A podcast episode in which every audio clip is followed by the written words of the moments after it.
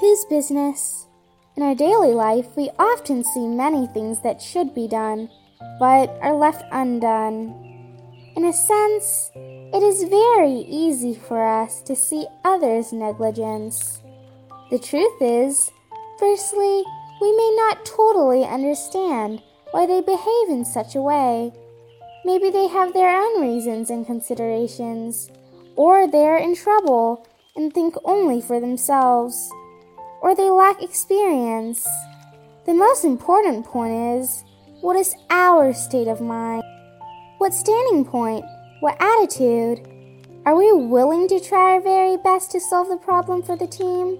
Or are we content with just handling our own business well?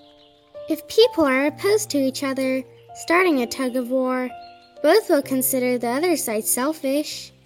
The other side of the coin is that when we judge others as selfish, we are mostly under the sway of selfishness ourselves, and not happy with ourselves left unsatisfied by others. In a family, if we all calculate who contributes more, and everyone emphasizes their small self, then it is very hard to create harmony in the family. The basis of a happy family is tolerance and mutual understanding. People all have their own views, interests, and personal considerations.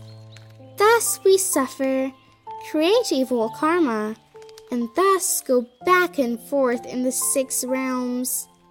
If we can forsake yourself, we may not be annoyed by any loss of interests.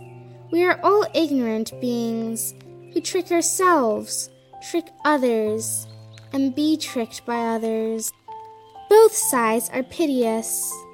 So, what's the use to complain against others if you do not want to be driven by afflictions?